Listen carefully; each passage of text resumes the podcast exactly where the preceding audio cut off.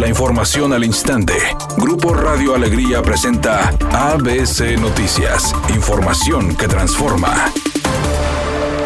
La empresa de recolección de residuos Red Ambiental sembró 20 árboles en la escuela Juan Sánchez Camacho de la colonia Pueblo Nuevo en Apodaca. Como parte del programa Reforestando, informó Erika Bautista, gerente de responsabilidad social, quien agregó que también se realizó la limpieza en los salones de clase de la institución educativa. Por otra parte, dijo que Reforestando se encarga de la rehabilitación de espacios públicos en diferentes municipios, programa que continuará activo durante los próximos meses.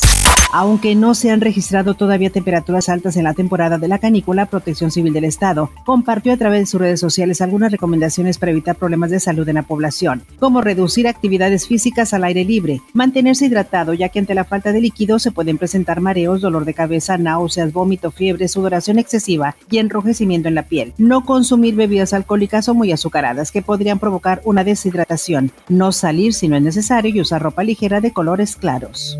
El gobierno federal estudia la posibilidad de exigir la prueba contra el coronavirus negativa a los extranjeros que deseen ingresar al país. El estudio deberá realizarse tres días antes de que los visitantes lleguen a México. Con esta medida se podrá contener la propagación de COVID-19 en el territorio nacional. La medida sería avalada por la Cámara de Diputados, ya que México es uno de los ocho países en el mundo que no piden la prueba PCR o de antígeno a quienes llegan del extranjero. La secretaria de Economía Tatiana Cloutier consideró que la decisión del gobierno estadounidense de cerrar su frontera con México afecta un poco más a las ciudades de Estados Unidos que a las ciudades mexicanas, explicando que las autoridades de ese país deben decidir en qué momento se abrirá la frontera, tomando en cuenta el avance en el proceso de vacunación de la población que vive en la zona fronteriza. Editorial ABC con Eduardo Garza. En Nuevo León, un juez deberá decidir con quién se queda el perro en caso que una pareja decida divorciarse. Y es que los diputados modificaron el Código de Procedimientos Civiles del Estado. Así que si usted se quiere divorciar y tiene una mascota, también va a entrar en el pleito a ver con quién se queda la custodia. Si tiene pensado casarse, que quede en claro en su acta de matrimonio con quién se va a quedar el perrito, en caso que no funcione la unión conyugal. Al menos esa es mi opinión y nada más. Cruz Azul iniciará la defensa de su campeonato en este torneo sin su capitán José de Jesús Corona.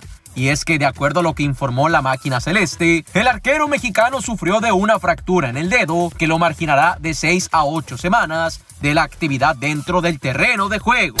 Ya está confirmado, Lucero y Mijares regresarán a la televisión juntos, pues ambos serán parte del panel de jueces del nuevo reality show de las estrellas. Ahí en Televisa, ellos compartirán créditos en este programa junto a Itati Cantoral y también junto a Consuelo Duval, quien será la presentadora. Nos reportan fuerte carga vehicular sobre la avenida Félix U. Gómez, a la altura de la calle Albino Espinosa, con dirección norte, esto debido a un incidente vial en la zona. También nos llega el reporte de un accidente vial sobre la avenida Fidel Velázquez en su cruce con la avenida Lincoln, a unos metros de la clínica número 25 del Seguro Social, autoridades en el sitio. Le recordamos que es importante portar el cinturón de seguridad y no utilizar el celular mientras conduce. Es una tarde con cielo parcialmente nublado. Se espera una temperatura mínima que oscilará en los 28 grados. Para mañana sábado se pronostica un día con escasa nubosidad. Una temperatura máxima de 36 grados, una mínima de 22. La temperatura en el centro de Monterrey 36 grados. ABC Noticias. Información que transforma.